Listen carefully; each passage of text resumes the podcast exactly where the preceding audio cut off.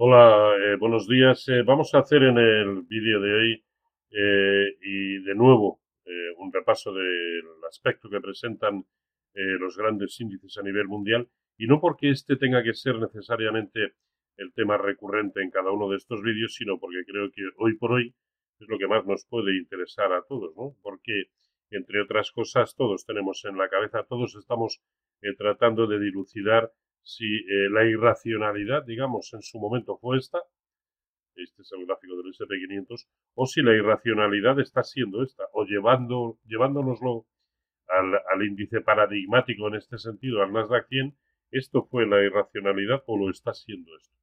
Bueno, cada cual tenemos nuestro escenario en la cabeza, evidentemente, pero hoy por hoy eh, los eh, índices siguen siendo alcistas o alcistas en plan de rebote, como queramos llamarlo, pero la jornada de hoy puede ser especialmente importante por cuanto puede suponer una confirmación de, que realmente el escenario de recuperación puede proseguir, porque el SP500 se está enfrentando a una resistencia muy importante eh, que serviría o cuya ruptura serviría para confirmar eh, por encima del 61.8 de, de toda la caída. Luego muy atentos a esta zona de 3025, 3030 en el caso del Dow Jones acaba de superar el 61.8. Necesitamos, por lo tanto, eh, saber si el movimiento de hoy corrobora precisamente esa, esa ruptura. Y es lo mismo que sucede con el Russell 2000. Acaba de superar también el 61.8 y necesitamos eh, saber si eso va a funcionar. ¿Cuál es el filtro? Pues probablemente la tremenda resistencia horizontal que plantea en los entornos de 1460 y por supuesto el que está simplemente disparado, pues el, Nasdaq 100 y yo ya no me atrevo a decir si incluso el máximo histórico anterior va a servir para detener el espectacular avance del, del, precio. ¿no? A ver, hay dos factores a tener en cuenta. Eh, por un lado, eh, me está extrañando que en todo este contexto, de, con unos índices recuperando de la forma que lo están haciendo, el VIX no sea capaz de situarse consistentemente por debajo de 30. Eh, no está sucediendo, está prácticamente ahí, en el entorno de 30. Y por otro lado, en el ratio put-call, que como saben mide por donde circula el sentimiento de opinión contraria, eh, de los últimos 7 días, 6 se han situado también consistentemente por debajo de 0,55 y eso casi siempre anticipa eh, unos mercados a la baja, precisamente como consecuencia de ese sentimiento de opinión contraria.